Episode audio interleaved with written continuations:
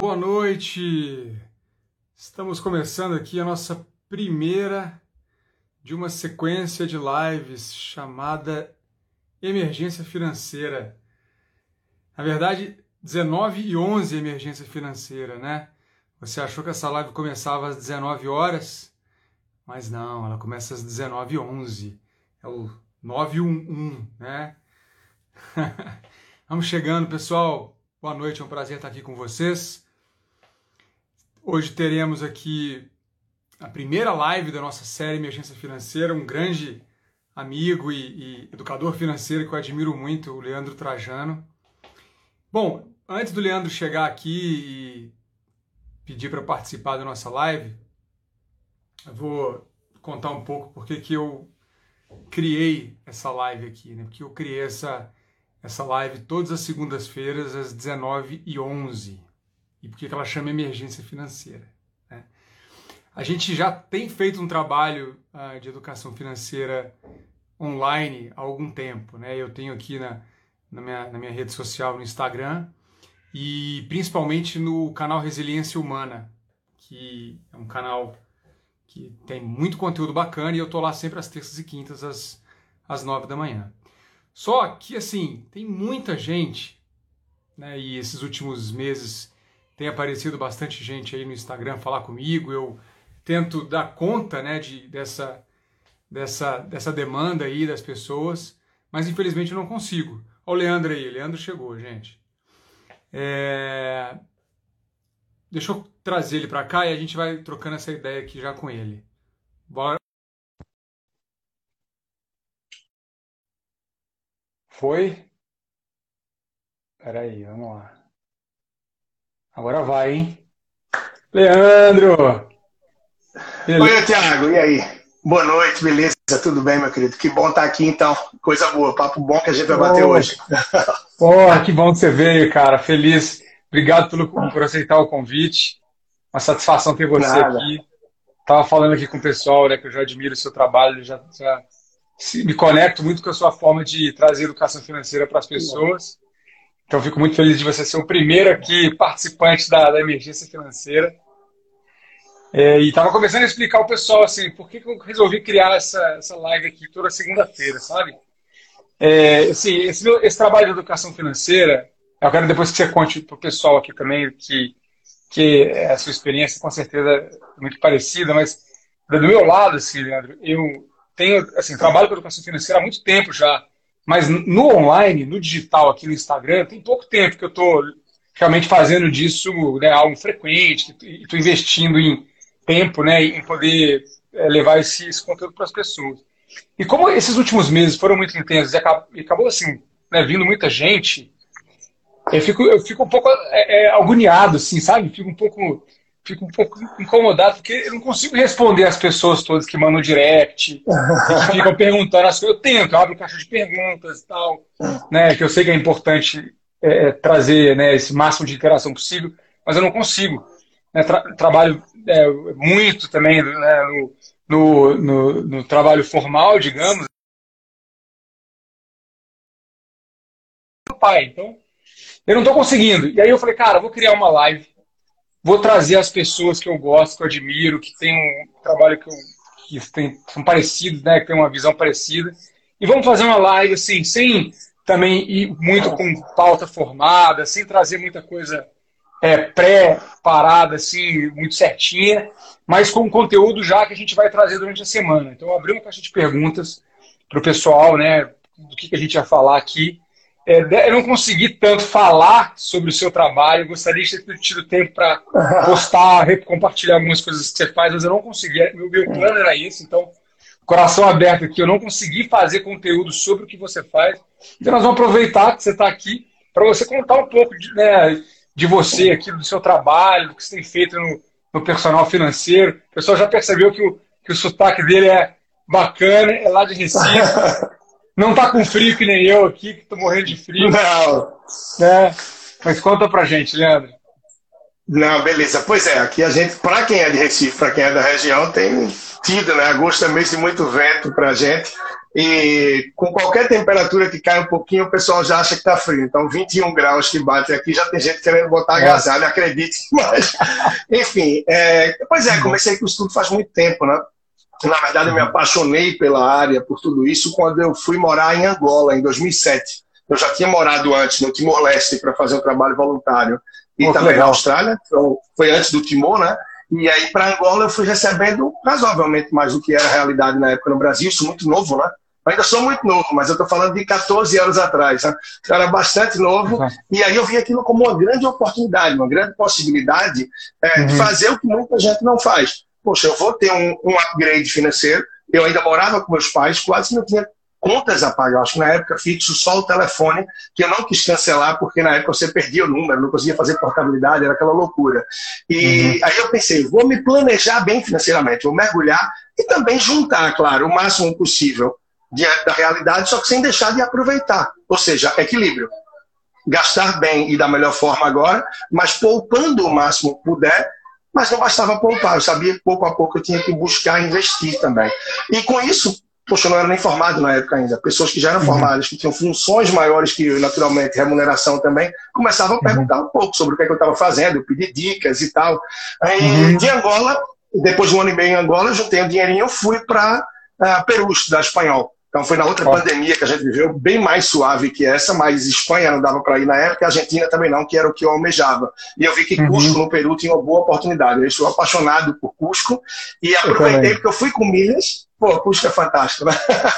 é, então fui com milhas, é, já com um dinheirinho do que, parte do que deu para juntar na época, e investi em mim. Então, eu não queria só fazer uma viagem de um tempo, de, poxa, eu queria algo que contribuísse para a vida.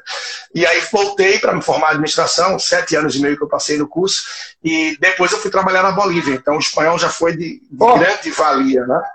Onde na Bolívia? Eu morei em Cochabamba. Foi, mora perto, então. Eu morei é. em Cochabamba, é. Olha só que legal. Que é, eu morei em Potosí. A cidade Isso, da, Plata, da Prata, né? Exato, do Cerro Rico, enfim. 4 mil metros de altitude, né? 4 mil metros. Mil metros. É, cidade, de fato, é a cidade mais alta do mundo. Você até encontra aí um povoadozinho na Austrália, que está. Austrália não, Canadá, que está a 5 mil metros, mas Potosí é cidade, de fato, é extremamente alto, há muito rarefeito, é tudo muito diferente, mas é uma cultura muito bonita, é muito Sim. forte. Bolívia, você que viveu também, muito. sabe como é. Muito eu achei muito marcante. E aí, da Bolívia, um tá ano por lá, eu fui para o Equador. E aí passei mais um tempo morando, trabalhando no Equador, foi um tempo mais curto, três meses, porque logo a empresa resolveu me mandar para um, trabalho, uma missão que tinha ali no que era a construção civil, que é que eu trabalhava, precisava realmente mudar, procurar implantar, correr com algumas coisas no Haiti. Então, eu morei um ano e meio no Haiti. A razão Caramba. pela qual tudo isso está acontecendo agora é uma dor muito grande, até porque Jeremi é uma das cidades que eu morei, é Lecai, né, que eles chamam Lequé, enfim, é um outro uhum. lugar que eu também morei, e morei uhum. também em Porto Príncipe, então foi um ano e meio da minha Olha vida só, no Haiti. É. E depois eu fui para Gana também, né, enfim, foram oito países, uma longa trajetória. O que, é que isso tem a ver com a educação financeira? Porque à medida que eu ia é, desenvolvendo, ia subindo de cargo, carreira e de remuneração. E eu ia tendo mais possibilidades de me organizar para poder viver melhor o presente e poupar mais para o futuro. E não bastava poupar, eu tinha que aprender a investir. E uhum. no que eu ia manejando tudo isso, várias pessoas iam perguntando: Pô, qual é o milagre que você está fazendo? Como é que você faz isso? Como é que faz aquilo? E à medida que eu vinha para o Brasil de folga, era muito comum que é, um amigo falasse: Ó, tem que falar com minha namorada, porque Fulana, não adianta eu falar com ela, que só está poupando e deixando da poupança. Santo de casa não faz milagre. Eu me lembro que um amigo disse: Ó, meu irmão está ganhando bem, mas está se endividando está se perdendo. Então, tenta conversar, bater um papo. E isso tudo foi dando muito certo. E as pessoas dizendo, pô, faz uma consultoria, eu nunca imaginei. Enfim, o tempo passou, palestras eu já fazia desde 98, quando eu era de Grêmio Estudantil. Aí fui mudando para palestras sobre trabalho voluntário, depois sobre voluntariado internacional, que tem ido para o Timor, depois sobre carreira internacional, que tenho trabalhado nesses tantos países. Uhum. E em 2013 eu virei a chave para começar a falar de educação financeira. E aí, muito uhum. sutilmente, fui começando isso e foi crescendo. E aí veio coluna em rádio desde 2015, tá escrevendo colunas em sites também, jornais e muito mais. Foi evoluindo e hoje deu para ter impactado aí, eu acho que está entre 350 e 400 famílias de forma direta, através de atendimentos de consultoria e mentoria. E aí, hoje em dia, tem várias formas de impactar as pessoas, através de mídias online, uhum. rádio, jornal, TV, cursos, palestras, enfim. Isso tudo é muito prazeroso. Eu acho que, assim como você também, eu vejo que tem um brilho nos olhos de ver que a gente tem a possibilidade de impactar e contribuir com essa transformação na vida das pessoas através da saúde financeira. Muito bacana. Eu não sabia, assim, olha só, já, já admirava o seu trabalho, muito alinhado com o que eu também olho na, na, na educação financeira. já sabia que tinha essa visão social e coincidentemente a gente morou no mesmo país, na Bolívia.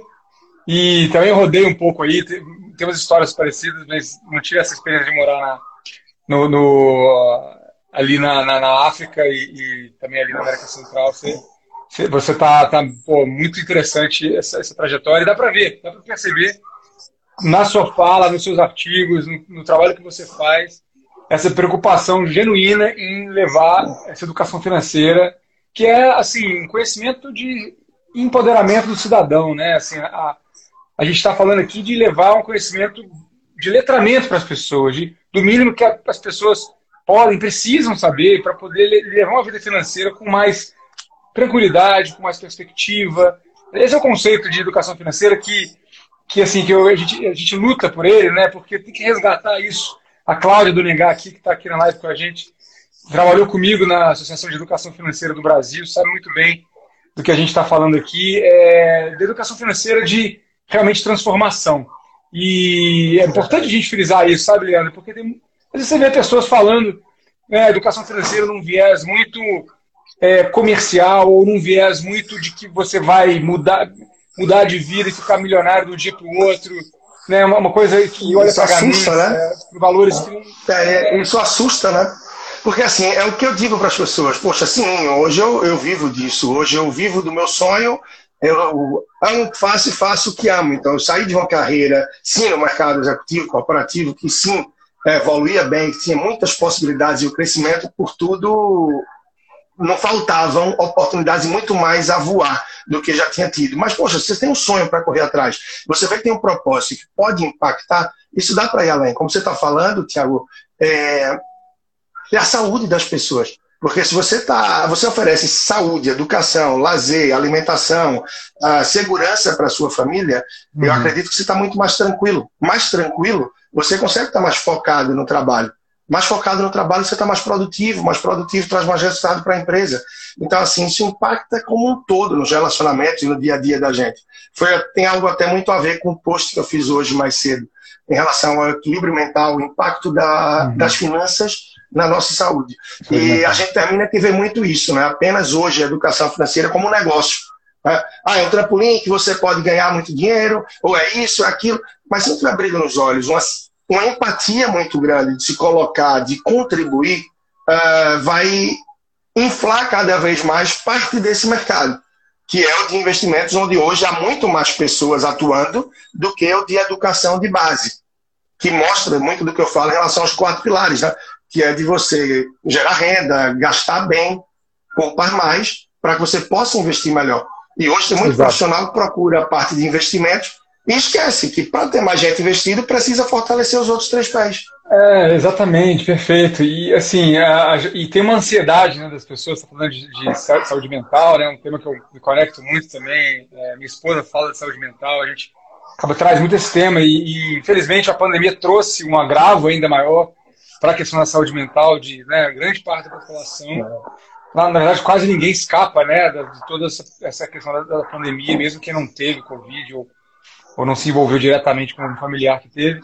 Mas acho que tem um ponto que principal que você coloca é que é um processo. Né? Isso tudo é um processo. A parte de saber investir, de entender sobre um portfólio de, né, de investimentos, de construir uma carteira diversificada, de saber sobre renda fixa, renda variável, títulos públicos, bolsa de valores, isso tudo é, é uma parte muito importante do conhecimento, mas ela é uma parte que, que ela vai num, num pedaço do ciclo, né?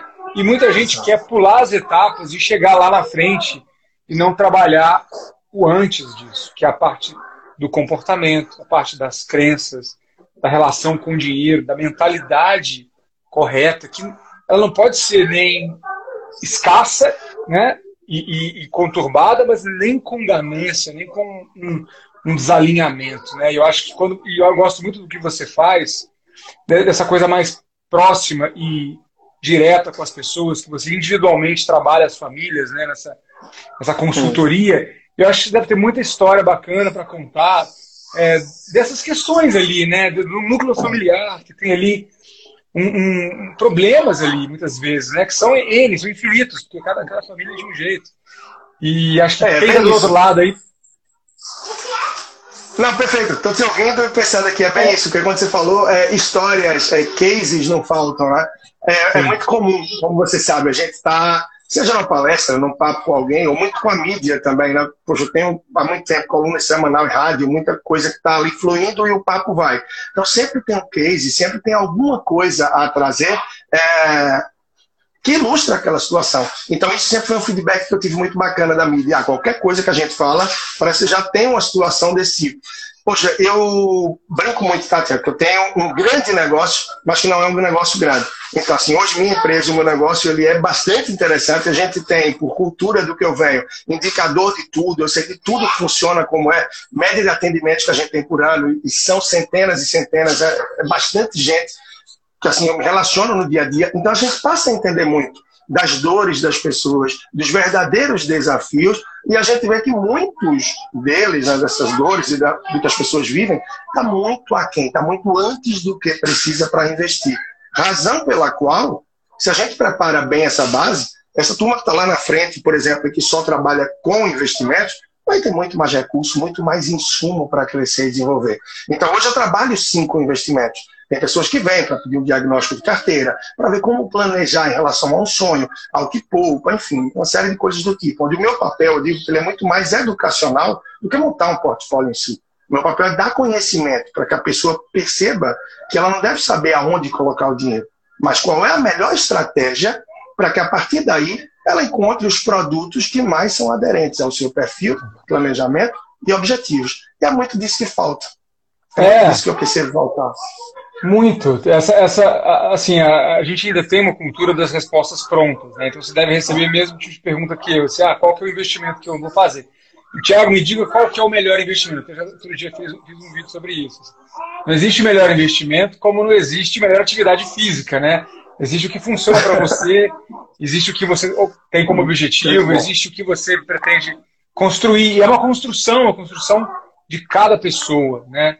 E a gente, como a Cláudia me colocou aqui, a gente tem esse papel aqui de dar acesso ao conhecimento, é levar a pessoa, ajudar a pessoa a é, percorrer esse caminho. E cada um vai ter o seu. E essa é a paciência que a gente tem que passar também é, para os outros. E, assim, acho que existe tanta coisa, sabe, Leandro, para fazer nesse, nesse, campo. Assim, eu fico vendo assim, o quanto que as pessoas, infelizmente, ainda não têm é, coisas básicas. Aparece do dia assim, ah, eu tenho cinco cartões de crédito, ah, eu estou em cheque especial. Ah, eu, eu assim, é, tem, é muita coisa ligada à cultura mesmo, é, errada, né? Educação errada. Existe um lado também de produtos de investimento que a gente vê aí, que deveriam ser proibidos, e aparece, assim, sabe? Outro dia eu vi produto que, que é considerado investimento, o cara oferecendo 5% do CDI. Sabe? Fundo de investimento que paga menos que a poupança. Aí você fala, pô, tem um lado também, é. né, da gente melhorar o que está aí, porque, pelo amor de Deus, não dá para continuar. É isso que as pessoas não sabem, né? né? As pessoas não sabem que estão que estão caindo e o dinheiro delas está perdendo valor, então muita coisa errada. É, a confiança é muito grande, né? A confiança é muito grande naquelas instituições mais tradicionais, aquela qual a gente abriu a nossa conta, a qual eu poxa, desde estagiário, eu tenho ali minha primeira continha, eu tenho meu cartão de débito, de crédito, eu sei onde é o gerente, onde é que está a instituição, eu quero tijolo para poder chegar, aí eu confio no que eu vejo. Então, todo esse universo novo, entre aspas, que a gente tem aí com o advento das corretoras digitais e mais, para muita gente ainda é novo e um tabu a se quebrar. Sim. E, de certa forma, também, com tudo isso que a gente vive do grande avanço uh, digital e o empurrão que a pandemia deu em todos os sentidos, o crescimento é muito grande. Eu falei recentemente, em maio de 2019, eu estava com o senhor de uma grande gestora aqui de Pernambuco, na verdade, uma das maiores norte-nordeste, o Luiz Fernando Araújo, lá da Fina Cap, e a gente estava comemorando no programa de TV um milhão de CPFs inscritos na Bolsa. Eu estou falando de maio é. de 2019. E hoje eu acredito que a gente está aí na ordem de 4 mil, é, acho que 4 milhões e meio, talvez, né? Não, não. Pois é, a gente. É, mais de 3, 3,5 já. Bateu é, A gente tem aí tá... um, um, número gigante, né? E quanto tempo Sim. depois? Dois anos e pouco. Então, o crescimento é muito grande, né? Agora, esse crescimento, o importante é que ele venha acompanhado também, é disso que a gente trabalha, de conhecimento. Porque se esse crescimento vem aliado ao conhecimento, o caminho que as pessoas vão percorrer, o caminho que as pessoas vão percorrer aí é muito melhor, muito mais sólido, né? É, a gente tem a maior parte das pessoas preocupadas com velocidade, mas pouco preocupadas com direção. Então, muita gente é. quer começar a investir em ação, né, por exemplo. Não, esse, esse, esse, esse, ponto eu acho que é o maior desafio, tá? Do meu lado, assim.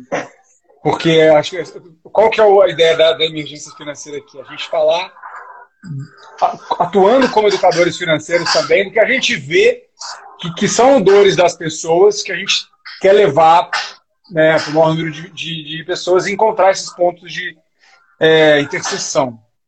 É, você tocou um ponto aqui muito importante, tá? Que o fato de estar crescendo o número de pessoas na bolsa é muito bom. Você falou do número total. Eu lembro do número de mulheres. Quando eu fui trabalhar na Estratégia Nacional de Educação Financeira em 2014, o pessoal comemorou que chegou em 100 mil mulheres. Bateu agora um milhão de mulheres. Multiplicou por 10 é. em menos de 7 anos. Né? Então, é, é, muito positivo isso. É o número de pessoas que sabe que existe bolsa de valores, que bolsa de valores pode ser acessado por qualquer pessoa. Você pode comprar uma ação de uma empresa com 10 reais, com 20 reais, que você pode construir uma carteira. Tudo isso é muito positivo.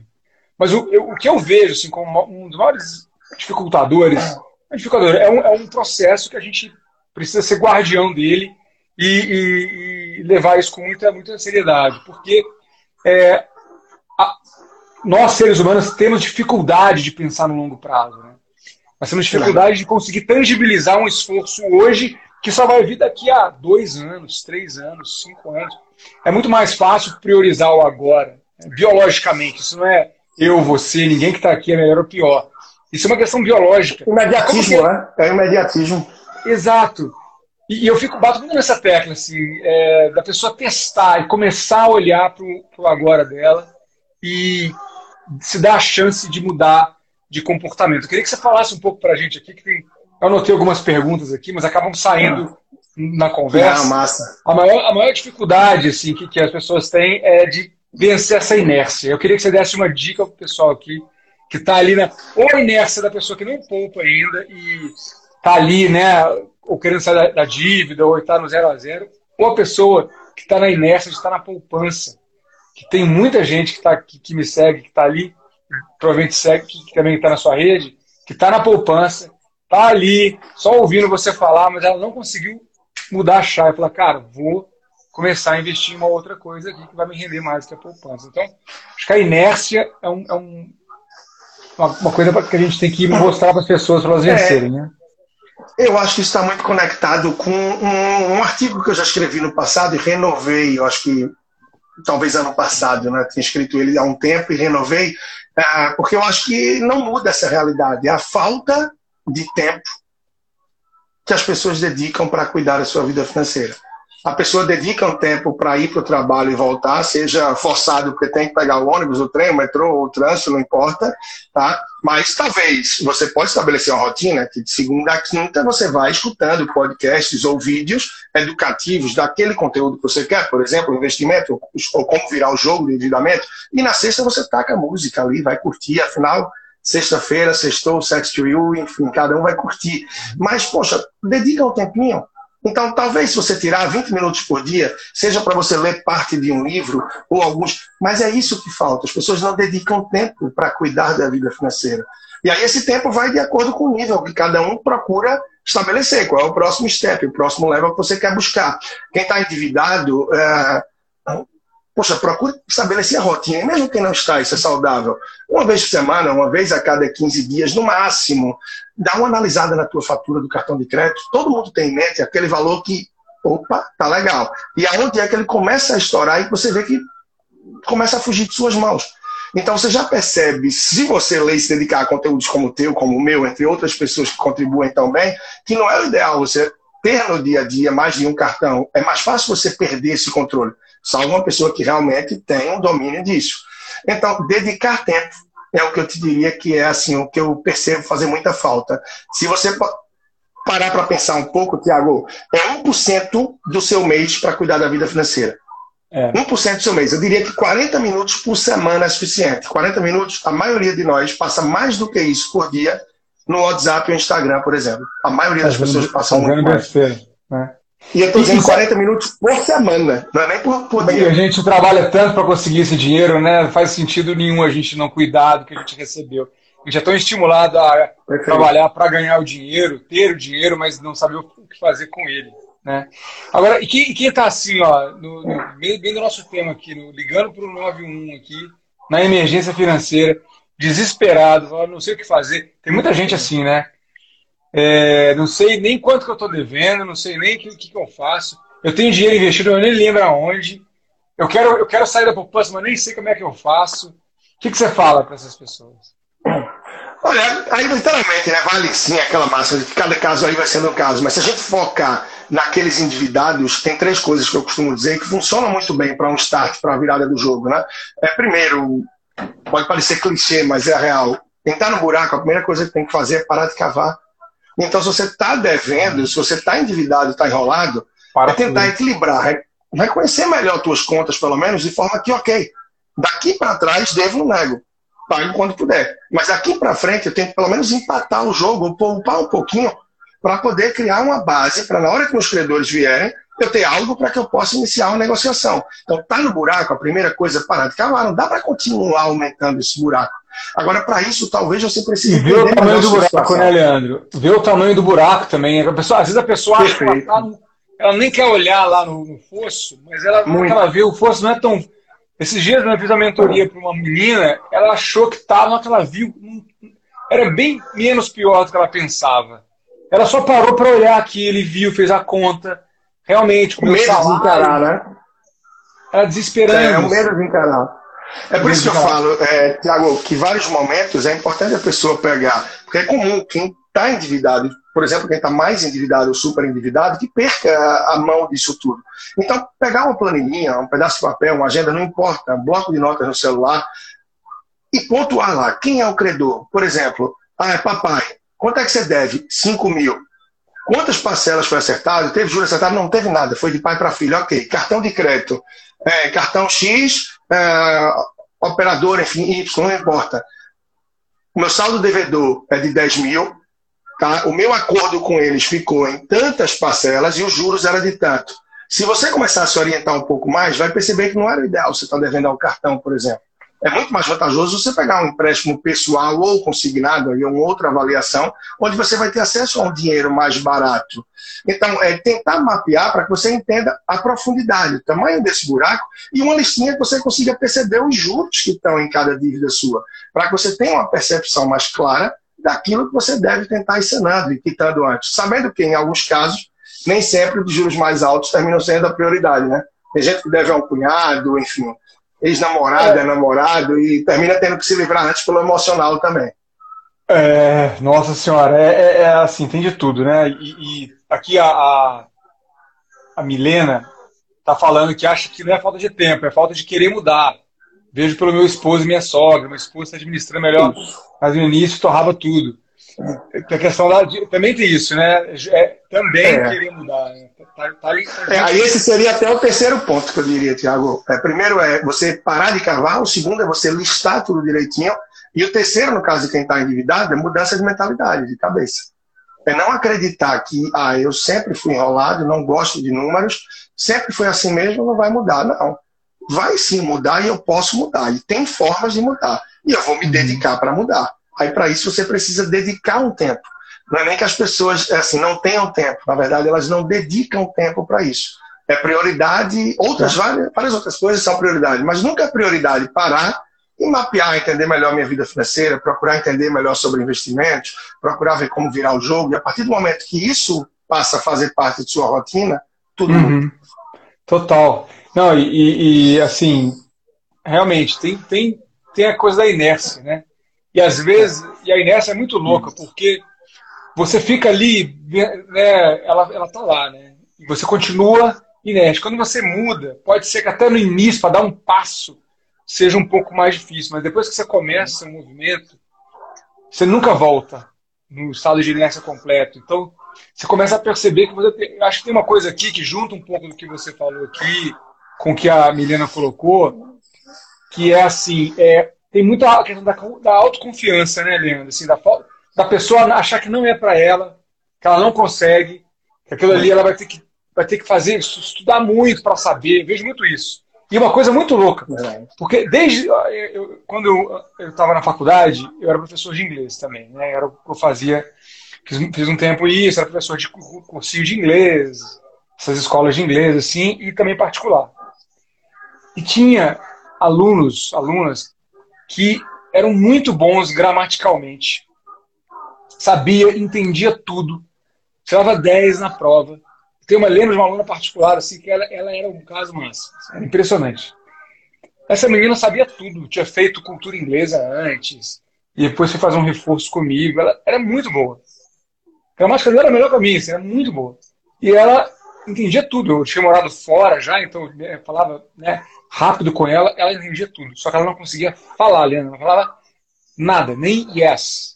Sabe? Era, era incrível, assim. Eu tinha vontade de levar ela numa terapia, assim, realmente para entender é, o que acontecia. Tem muito tempo. E aí eu fui percebendo isso também com a questão da educação financeira. Porque a pessoa, ela tem um medo de errar tão grande, e com o dinheiro é maior ainda, né? Você está falando de dinheiro, uma coisa que as pessoas têm um tabu. Verdade. Né? Verdade. Ela tem tanto medo de errar que ela, que essa, muita gente aparece para mim, deve acontecer para você, para você também, assim. Ah, eu vou, vou começar a investir. Primeiro estou estudando, quero entender tudo. Eu falei, então, meu amigo, você nunca vai começar. Você nunca vai entender tudo, cara. Nunca. Tem muita coisa. Eu, tô, eu trabalho no mercado financeiro todo dia. Cada hora aparece uma coisa nova, a gente não consegue acompanhar tudo, não. É muita coisa. Então, assim, não dá para você querer saber tudo. É igual você querer é, aprender a. É, começar a falar português depois que você for linguista. Não pode. Tem que começar, tem que vencer a inércia, tem que dar o primeiro passo, tem que, tem que perder esse medo. É, e, e, acho que é um pouco de humildade também, né? Tem, tem, que, ter, tem que ter essa humildade é. de. Tem muita pô, gente que diz, né, Tiago? Muita gente diz, ah, eu não. Esse negócio de investimento está longe da minha realidade. Eu não tenho dinheiro para uhum. investir, eu tenho pouco dinheiro. O que é pouco dinheiro? Então, assim, primeiro, se você considera que tem pouco, quais são as possibilidades de ampliar esse potencial de poupança? Talvez haja formas, seja reduzindo, adequando algumas despesas, gerando renda extra, se capacitando para poder ir além, não é? E aí você vai ter mais insumo para poder trabalhar com o fermento dos investimentos, pensando no teu longo prazo. Mas se a pessoa se acomoda nesse sentido de que, ah, não, meu dinheiro é na poupança mesmo porque eu não tenho muito dinheiro, porque eu não entendo nada de investimentos. Então você tem que passar a estudar aquilo, a entender, não para dominar, para ser um profissional, mas para que pelo menos você consiga fazer as perguntas certas e não estar tá tão vendido diante de quem for te ajudar a te orientar nesse processo. Então é um conhecimento que jamais vai ser perdido. E tudo isso se cruza muito, né? A falta do tempo que as pessoas não dedicam, as pessoas não dedicam tempo para isso, é essa falta de humildade para reconhecer o que não sabe, é, é, tudo muito junto, né? Como a gente vai trazendo aqui. A gente vê que as coisas se entrelaçam muito. E termina que o cenário passa a ser bem caótico, né? A gente vive num país onde a maioria das pessoas gastam mais do que ganham.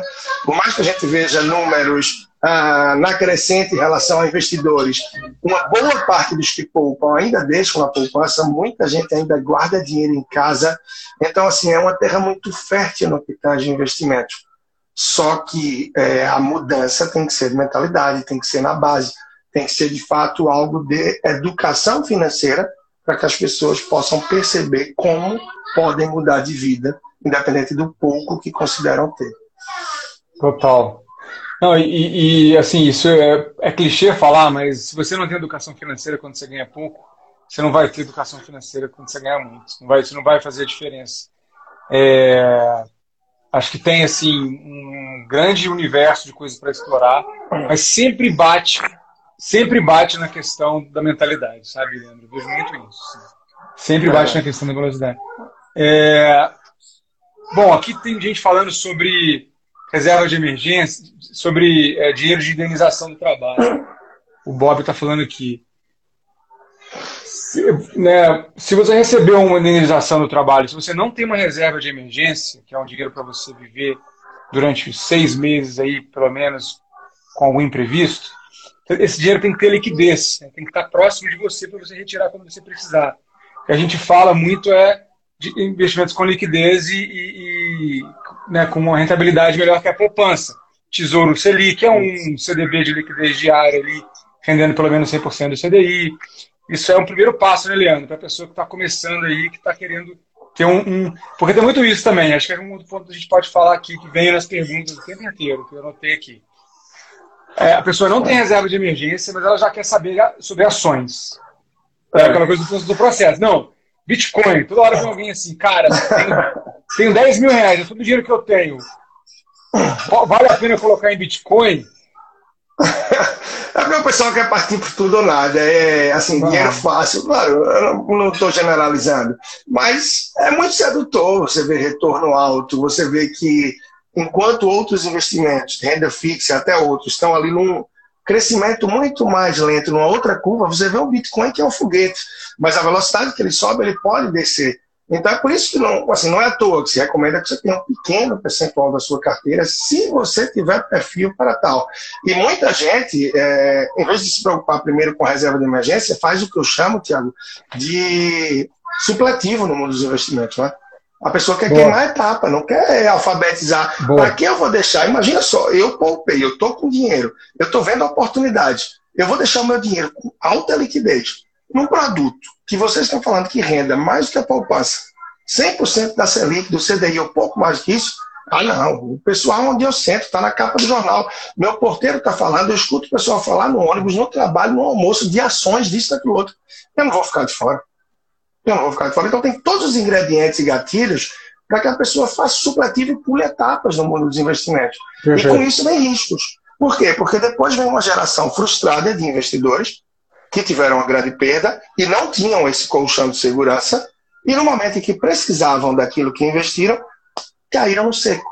Se então, frustraram. Então, planejamento conhecimento, perfeito. É por aí, né?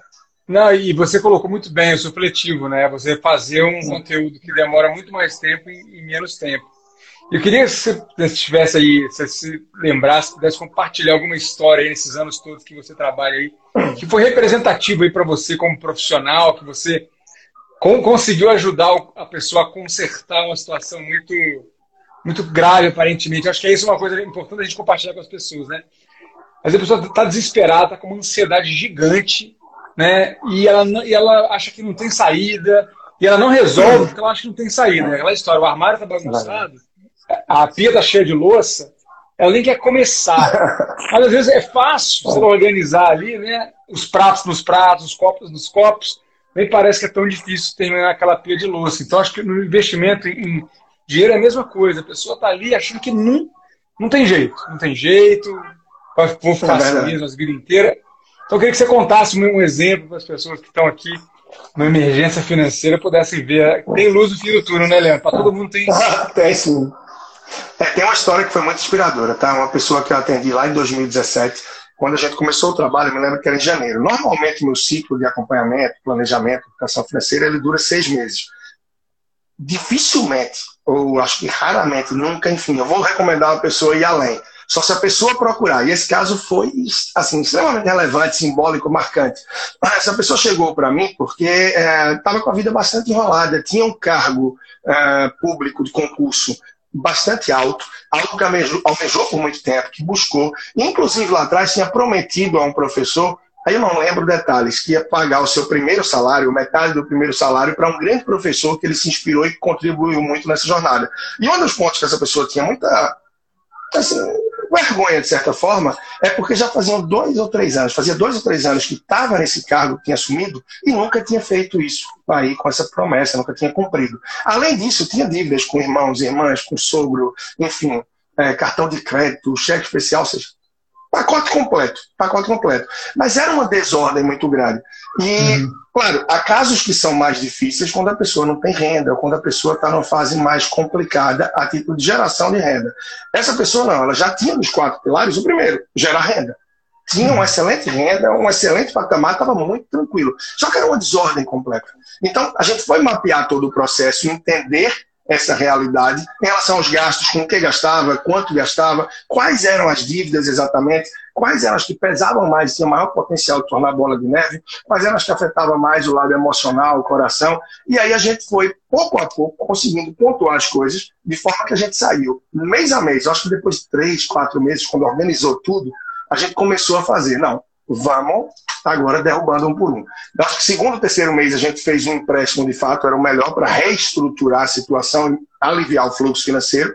E lá pelo terceiro ou quarto mês começou a dar baixa no que devia, devido a conseguir poupar mês a mês. Então, foi uma irmã para trás, quitou. A outra irmã parcelou em duas, três vezes, quitou. Cheque especial, conseguiu quitar. Claro, isso com o passar do tempo, passar dos meses, certo? E até o momento que chegou o professor. E aí ele, pô, aquele foi o melhor momento, foi pagar o professor na mesma hora, ele despegou o telefone, fez a transferência e botou o celular assim. Quando ele olhou, ele disse: que é isso? Enfim, o negócio que ele passando o momento, pô, era o que eu tinha que agradecer e a promessa que eu tinha cumprido. Eu não estava feliz, não estava satisfeito com isso.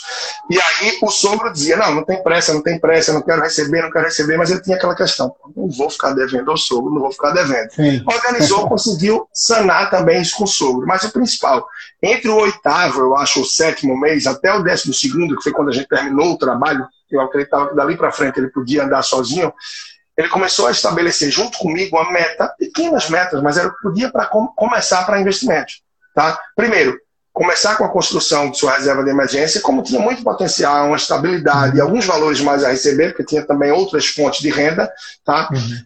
A gente fez um planinho também que no final do ano de 2017 ele pudesse começar a experimentar a renda variável, que era uma ansiedade gigante que ele tinha do mundo das ações e que eu acho, Tiago, que em alguns casos a gente não precisa ser tão rígido de não, não. Só bota o pé na renda variável, só compre sua primeira ação quando tiver 100% de sua reserva de emergência construída. Não, peraí, todo mês você poupa para ela, todo mês você gasta menos do que ganha e está no ritmo, está batendo suas metas para cumprir sua reserva é. de emergência, começa a brincar um pouquinho, compra uma ação, compra outra, começa a entender o mercado, sentir a volatilidade, para que você já tenha esse prazer. Ou pode ser que a gente esteja tolando o direito da pessoa de começar a experimentar a renda variável, mesmo que de forma proporcional, percentualmente muito pequena, e que isso termine não trazendo ânimo, o tesão de estar ali vivendo toda essa realidade. Então, acho que vai muito é, de quem está do outro lado, da orientação e da abertura que tem. Isso quando a gente tem a possibilidade de fazer algo olho no olho. Claro, tem muita gente também que basta uma boa leitura, basta um bom papo como esse, que a pessoa começa a se inspirar e correr atrás para fazer acontecer. Perfeito. Não, muito, muito bacana a história. E, e, você salvou uma família, né? Salvou os irmãos, a família, o, professor. E, e assim, é, é, isso. Não tem uma fórmula e a gente precisa, a pessoa precisa estar segura dentro desse papel que ela está, porque é um movimento muito grande, né? A gente passa a vida inteira sem falar sobre esse assunto e quando vai falar é aquela história, né? É, a maioria das pessoas busca isso quando está com um problema. Então você já está ali com uma situação que ela é delicada emocionalmente e a gente não pode tirar esse fator que é o mais importante. O dinheiro ele é algo que mexe com a autoestima das pessoas, com o sentimento de poder, de fracasso ou de sucesso, tudo, né? Ele é essa grande essa grande é, questão aí, cheia de, cheia de significados, né? E quando a pessoa começa a entender que ela pode sim trabalhar com o dinheiro dela, ah. positivo, é, abre a cabeça, né? começa a ver. Eu lembrei, é, eu lembrei só de um outro caso, vou te falar só o final, ser bem Bom, curto, por favor. É, de um senhor que até então, lá em 2017 também, acho que foi 16 ou 17 ele, hoje assim, a pessoa mais velha que eu tive a oportunidade de contribuir, é, de aprender muito também, tem 82 anos. Mas naquela época era um senhor de 72. E eu me lembro que no último encontro lá do nosso ciclo, ele disse: olha, muito obrigado. E eu não quero nem agradecer pelas questões financeiras, porque hoje eu sinto muito mais seguro, entendo muito melhor toda a minha realidade, mas é, eu quero agradecer pelas noites de sono, que há muitos anos eu não dormia tão bem. Então isso assim é de um peso, é, é gratificante de uma forma que você Pô, faz sentido. Faz sentido você mudar de vida, uhum. faz sentido você impactar um pouco a vida das outras pessoas. E não é só de gente que deve, né? Já me veio, eu disse que tem muito case, né? Então veio à cabeça outro caso também, é, de uma pessoa que tinha muita dificuldade em gastar. E não admitia gastar praticamente. Era extremamente rigorosa consigo mesmo e tinha uma situação financeira bastante saudável. Eu me lembro que no fim do primeiro ou segundo encontro da gente, eu acho que isso foi no fim do ano de 2018, eu olhei para ela e disse: Olha, você podia comprar esse mês até dois mil reais de roupa. até dois mil reais. É o primeiro que não é comum para eu falar para alguém, porque eu não entro para dizer o que vai fazer, o que pode e o que não pode. Eu entro para evidenciar números e a pessoa tomar as decisões. Só que era um uhum. caso que precisava tanto que alguém dissesse: Ó, oh, você pode, vai, você tem condição, não tenha medo.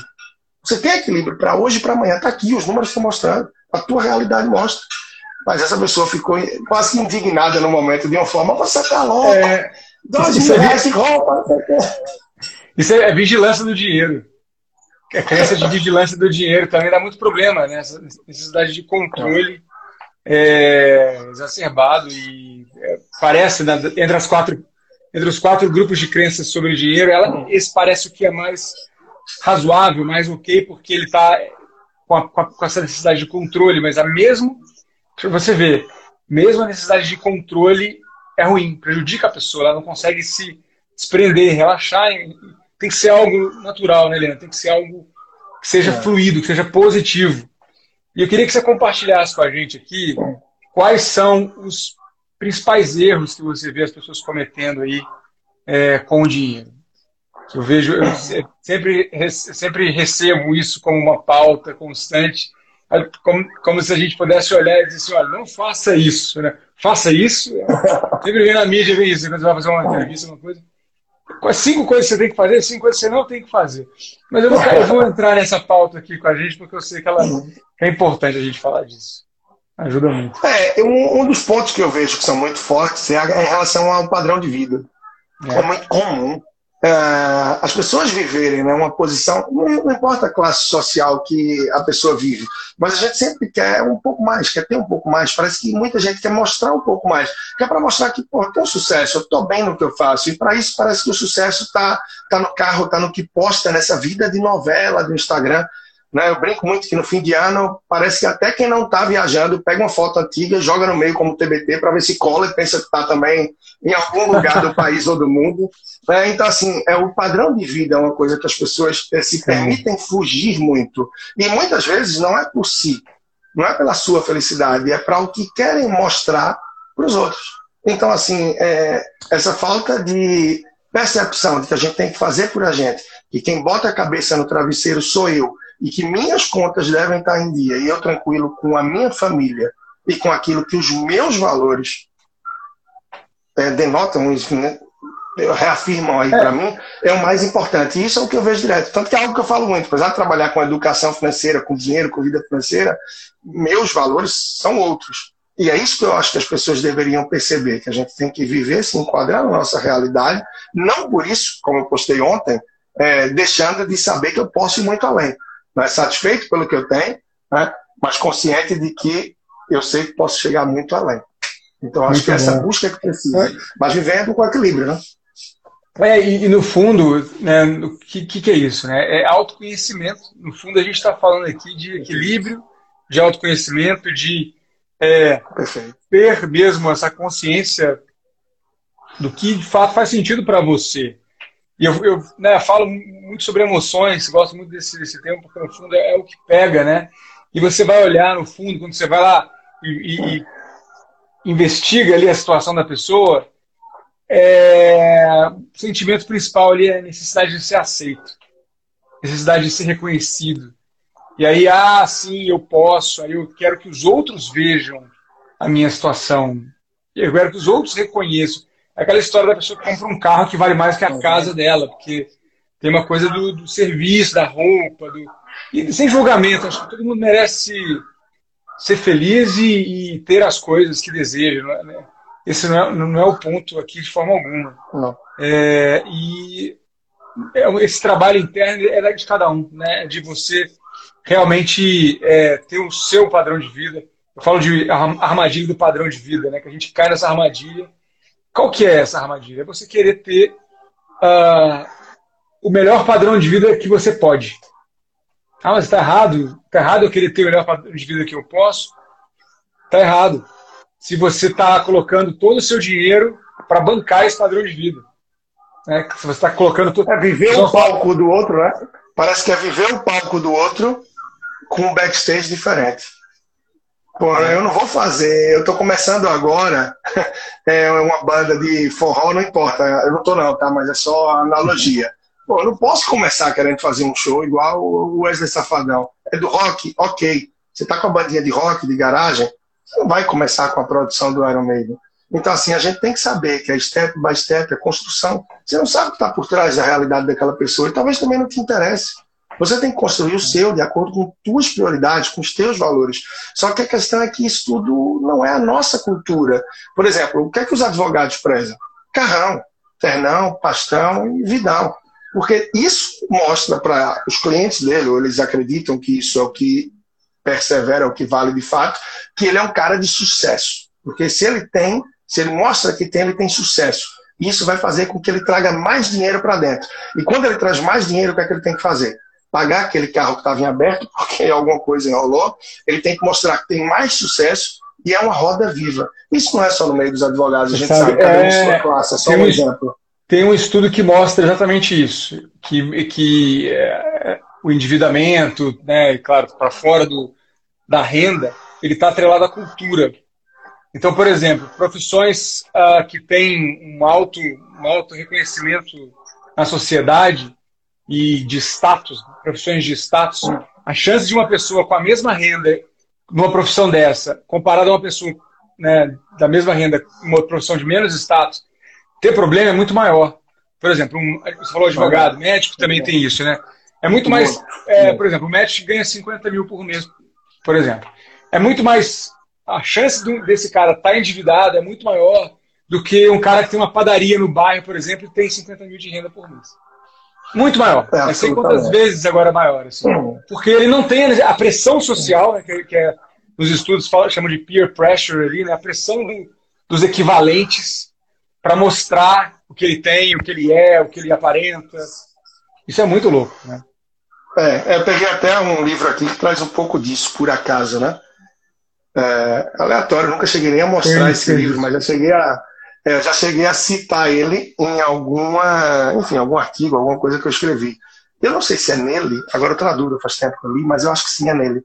Ou num, acho que é nele, sim, que fala a parte de uma história, vou contar aqui rapidamente, é, de uma queijaria que virou história por causa de um filme. Que muito do que acontecia ali naquele estado americano, muito do que acontecia naquela cidade, é, o point, o negócio fluía em torno daquela queijaria, daquele lugar na cidade. Né? E terminou que aquilo virou um ponto turístico. Ponto turístico, ele abria cedinho de manhã, começo da tarde ele já fechava. Um belo dia chegou lá aquele empreendedor, empreendedorzão, né? E aí, mami, você que é o dono daqui, ó, eu tô vendo que você fecha todo dia, duas horas da tarde. A gente podia começar até um pouquinho mais tarde, mas esticar até de noite e você ia produzir muito mais queijo, porque a quantidade de gente que chega aqui à tarde, eu mesmo vi ontem à tarde, muita gente aqui estava fechada. Então, assim, eu podia injetar aqui um valor diferente, a gente crescer, ampliar a loja e botar a produção para a gente ir, por exemplo, de 7 às 7. Aí o cara, olha, não bate muito com o que eu quero, não. Veja, eu acordo às 5, chego aqui para produzir mais ou menos às 6, 8 horas da manhã, 7 horas, eu não lembro a hora que abre, até uma da tarde, todo mundo que chegar vai ter queijo, não vai faltar queijo para ninguém. Agora, uma hora realmente eu estou fechado, para duas horas já possa estar em casa e vou ver meu pôr do sol, vou curtir com minha família, vou curtir com meus netos, e isso é suficiente para mim. Então, muitas vezes o que parece faltar para a gente é a reflexão para que a gente tente encontrar o que é suficiente. O que é suficiente? Eu ainda estou na busca de identificar o que eu acho que é o meu ponto de suficiência. Mas eu acredito que já consigo enxergar um pouco disso daí. Porque eu acho que o suficientismo ele vai um pouco além do minimalismo, que a gente pregar aí, a gente tem o mínimo. E eu não sei se seria particularmente suficiente com o minimalismo, mas com o suficientismo que vai um pouco além, eu acho que é bastante marcante, bastante impactante para a gente. Então é um pouco do que pode faltar e que eu trago muito, essa palavra, essa reflexão acerca do suficientismo, que eu acho que muito esse bom. livro e essa historinha da queijaria termina ilustrando um pouco para a gente também. E aí cada um vai encontrar o seu tipo, né? É o minimalismo, é o essencialismo. É, é o aproveitando o ensejo do livro, eu já trouxe o essencialismo aqui. Não sei se vocês leu esse aqui. Mas ele, é, assim, pode, acho que o, sufici o suficientismo é, é, é, assim, é um essencialismo, porque ele não é o minimalismo, né, mas ele é o que, que é essencial. E cada um vai ter o seu. O ponto é o que, que é essencial, porque todo o resto, o não essencial, não importa. E a gente quer, e aí a gente está falando de dinheiro aqui, de vida financeira, mas isso se aplica a tudo, né, Leandro? Assim, no fundo, o dinheiro é uma, é uma representação do nosso estilo de vida, da nossa forma de lidar com recursos. A gente tem que honrar os nossos recursos, né? Recursos financeiros. Tem que honrar. Vai, vai lá, tem que honrar a água, honrar a comida, honrar a energia elétrica, honrar as coisas que a gente tem disponível, honrar a nossa saúde, honrar o nosso tempo, honrar, porque a gente está falando aqui de coisas que muitas vezes não voltam.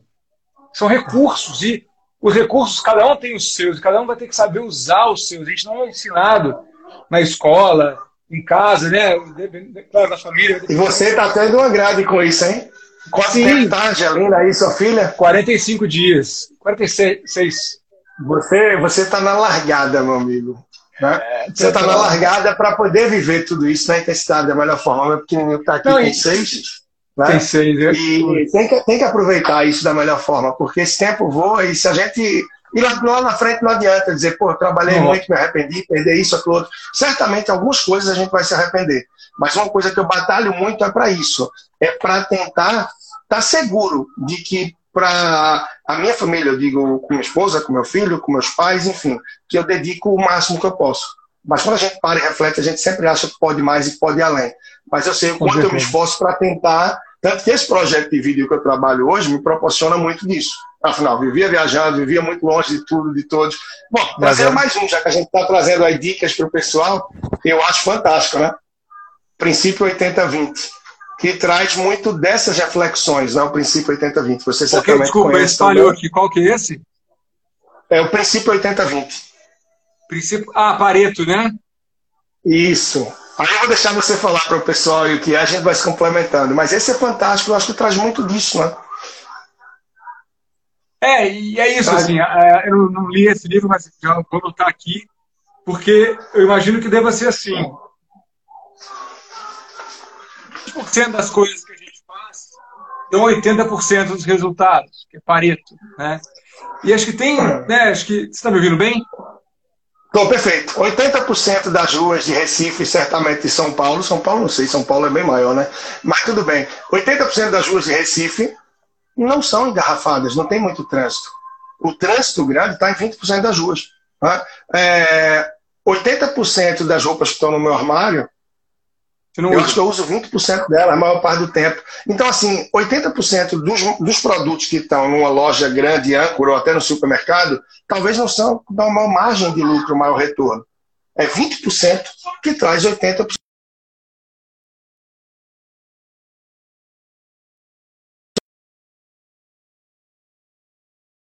É, os segredos para você conseguir mais com menos nos negócios e na vida. Então, a gente perceber qual é o 80-20 da gente é, nas relações, no trabalho, nos investimentos, no nosso dia a dia. O que é que eu consigo mais felicidade com menos esforço? O que é que eu consigo? Às vezes a gente fica aqui, ah, meu Deus, um presente para a criança, isso, aquilo. E aí, quem tem filho, já vi gente que tem gêmeos e tal, é, sabe, você já vê com Angelina aí, vai ver muito mais quando for crescendo é a embalagem, é o papel que vai atrair. Quando você diz, meu Deus do céu, eu comprei esse presente, foi isso para a embalagem que está pegando. A embalagem que faz. Então, o, a simplicidade da vida é o que de fato termina agregando muito mais valor e levando a gente muito além. À medida que a gente percebe isso na essência, a gente vê que o status, o padrão de vida e tantas outras coisas que a gente valoriza estão muito aquém. E que sim, se a gente procura o equilíbrio, a gente consegue gerar renda, gastar bem, de forma que a gente poupa mais e, tendo conhecimento, a gente consegue investir melhor. Para lá na frente, ter mais equilíbrio, conseguir desacelerar, quem sabe, trabalhando no sistema 3x4, né? Você trabalha quatro dias e folga três, sexta-feira já começa o fim de semana, Na Europa, quem sabe, quatro, três. Exato. Não, e, então, e